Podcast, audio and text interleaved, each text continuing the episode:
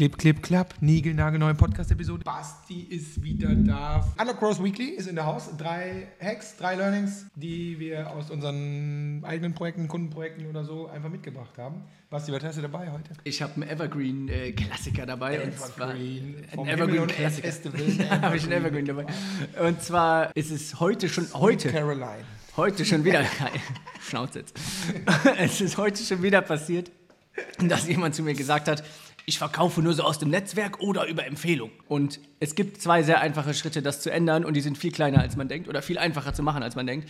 Das heißt, diese zwei kleinen Schritte, die werde ich gleich einmal erklären und dann habt ihr das für immer. Ich habe was zum Thema äh, Preis und ich habe was zum Thema äh, CRM, Datenbestand, E-Mail-Liste, je nachdem, wie ihr das nennt oder wie groß oder klein ihr seid. Wir hatten vor wenigen Minuten ein äh, Vorab-Briefing mit einem neuen Kunden. Das heißt, bevor wir mit denen starten, haben wir natürlich so einen, so Briefing-Call, äh, wo dann die äh, richtigen Leute irgendwie mit dabei sind und die erzählen uns so ein bisschen was, wo es hingehen muss. Ein paar Details, wir stellen äh, doofe Fragen, damit wir das alles in diesen Kick-Off-Workshops nicht machen müssen.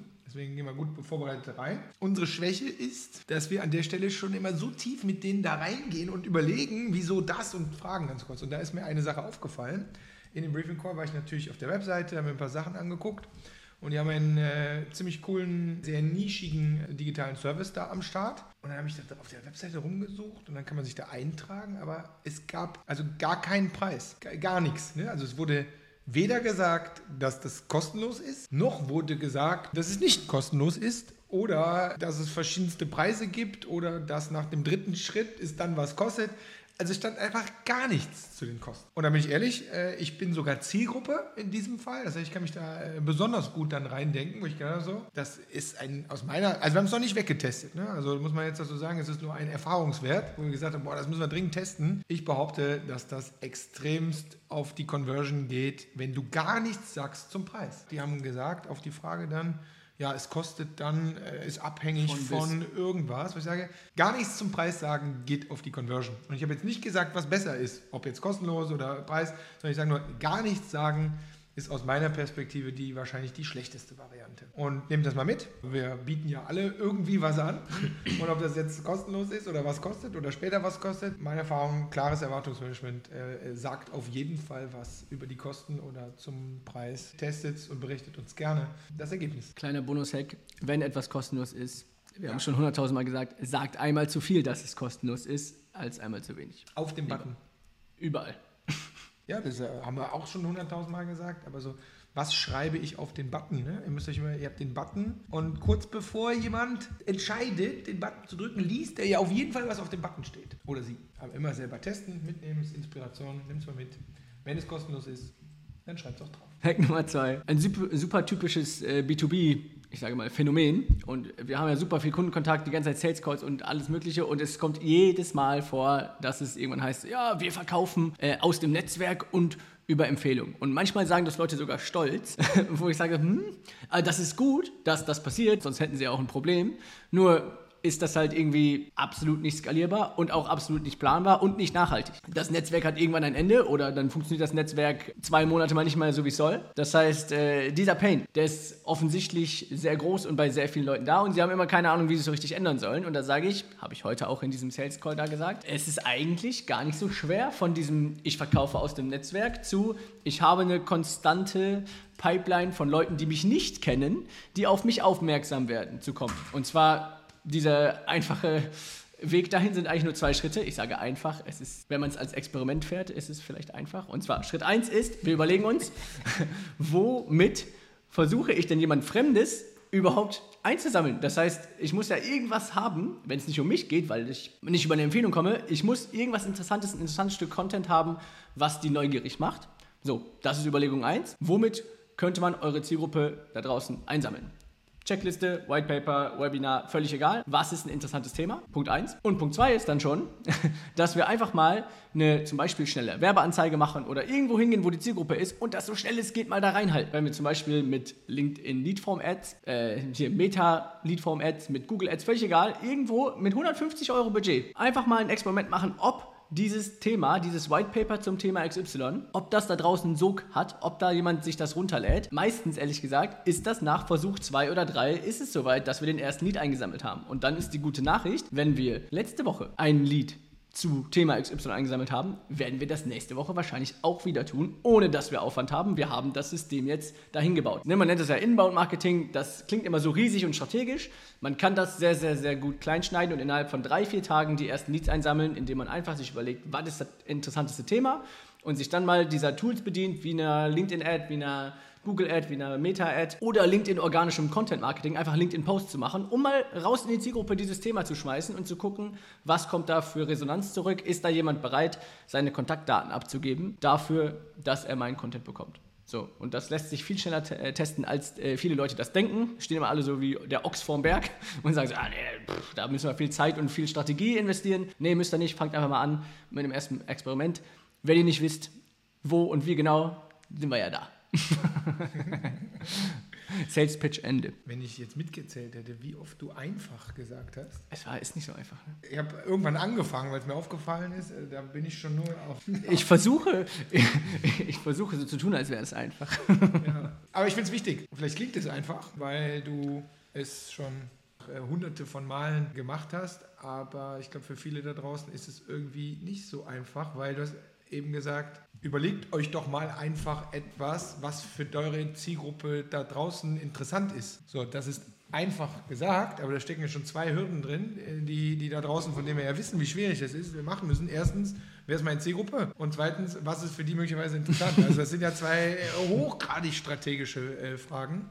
Das klappt meistens, wenn wir mit äh, Teams oder Einzelpersonen anfangen, Ja, dieses Lead Generation mit zu denen sprechen. zusammen machen. Weil sie dann äh, Beispiele bekommen, weil sie Hilfestellung bekommen, aber von selber. Du weißt selber, wie schwierig es für einen selber ist, obwohl man das alles hundertfach gemacht hat, zu sagen so, okay, für diese Zielgruppe, was wäre denn für die jetzt interessant? Das ist nicht so einfach, wie sich das anhört. Vielleicht muss man einfach gegen nicht aufwendig tauschen. Es ist nicht so aufwendig, diese Lead Generation Maschine an Aber zu bekommen. wenn man weiß, wie etwas geht, ist das meiste nicht aufwendig. Nein, aber aufwendig im Sinne von, es sind nur zwei Schritte. Das Einzige, was mir auf, einfällt, was aufwendig ist, wenn man weiß, wie es geht, ist ein Ironman. Der ist trotzdem aufwendig. nein, nein, das ist ein Blödsinn. Nein, wenn ich weiß, wie der geht, dann ist er trotzdem aufwendig. Aber komm, Kompletter SEO-Audit ist aufwendig, auch wenn du weißt, wie es geht. Piep, piep. Also, Hier wurde gerade nicht geschnitten. Hack Nummer drei. Super einfach. Ähm, CRM segmentieren. Ihr habt eine E-Mail-Liste, ihr habt ein CRM. Ich hoffe mal, äh, dass das so ist. Und ähm, die liebe Iliana, die bei uns äh, verantwortlich ist für das CRM, hat vorbereitend äh, für eine Strategie, die wir ausarbeiten wollen, unser CRM segmentiert. Das heißt, sie hat bei uns in HubSpot Listen erstellt. Wir nennen sie manchmal Töpfe, auch wenn ich das nicht mag. Ja, also Listen erstellt von interessanten Segmenten. Beispielsweise, damit ihr das besser kapiert, Kunden 2023, Kunden 2022. Ähm, warum gibt es einen Unterschied zwischen 2023 und 2022? Ich erkläre es einfach nur, damit es äh, einfach ist. ähm, Vielleicht möchte man mit den 2023ern was anderes machen, weil sie noch frisch sind, weil sie aktuell sind, weil sie erst letzten Monat aufgehört haben oder wie auch immer, als mit denen, die was schon ein bisschen her ist.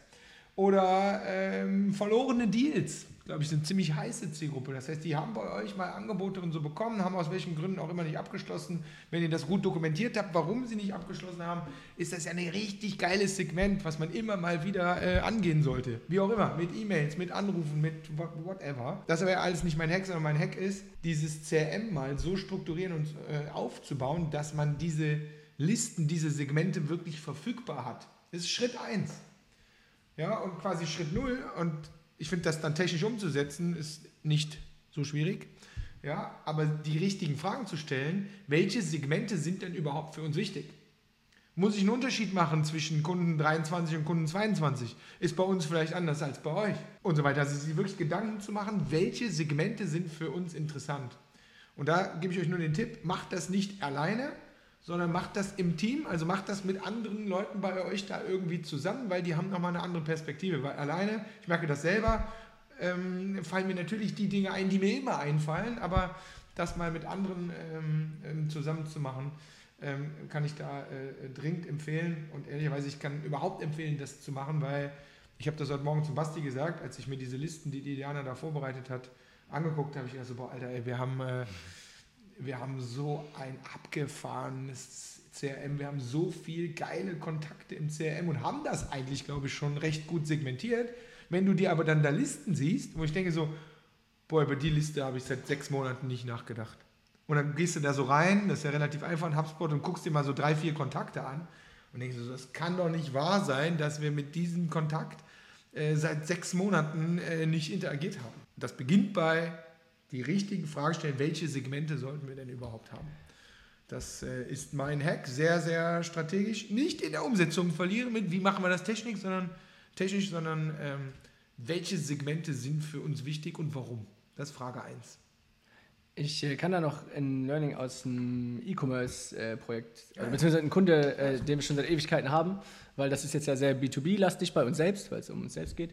Äh, die haben auch schon, also den Kunden habe ich seit zwei Jahren am Start und die haben seit Ewigkeiten sprechen die da über ihre E-Mail-Base. Die haben eine riesige Newsletter-Base E-Commerce halt. Äh, ja, wir müssten mal anfangen, äh, Segmentierung zu machen und hier Segmente zu bilden und so. Und dann stehen die, wie eben bei diesem Inbound-Ding auch, vor so einem riesigen Berg und sagen so, oh, wie machen wir das? Holen wir uns dann einen externen Partner und so.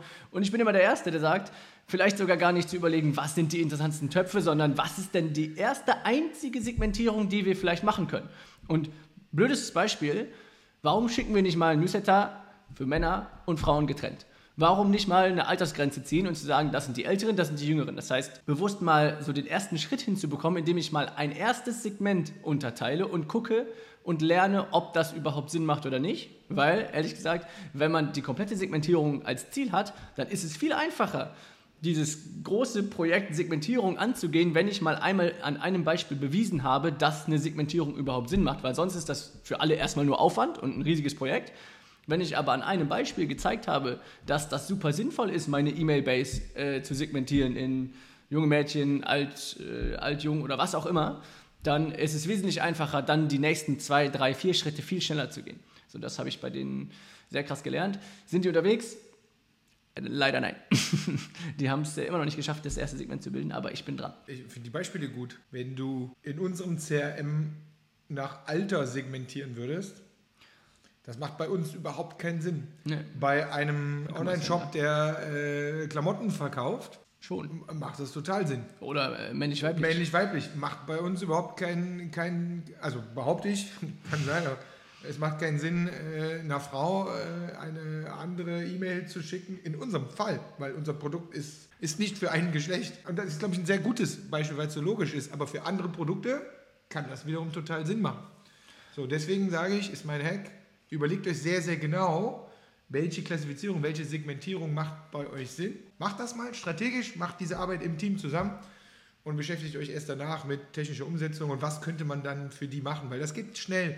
Das kenne ich auch wiederum aus den ganzen Kundenprojekten, äh, auch von wirklich, fällt mir gerade ein hier, Grüße nach Wien, äh, aus, aus, von Advanced ähm, Teams, dass man sehr oft das nicht sauber genug macht, weil man direkt in der Idee ist, was man mit diesem Segment machen könnte. Und verwirft das. Nee, erstmal sauber segmentieren und dann pro Segment überlegen, welches ist das Wichtigste, warum ist es das Wichtigste, ist das teuerste, ist das am naheliegendste und dann dafür Ideen generieren, was ist die richtige Idee pro Segment, um die jetzt wiederum in den nächsten Schritt zu bringen. Was ist denn eigentlich der nächste Schritt? Will ich, dass die direkt wieder kaufen oder sollen die doch vielleicht erstmal in mein Event kommen und so?